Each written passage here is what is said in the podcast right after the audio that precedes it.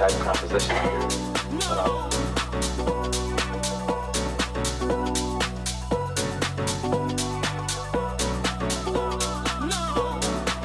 We sincerely hope you enjoy a little thing we call Senor Blues.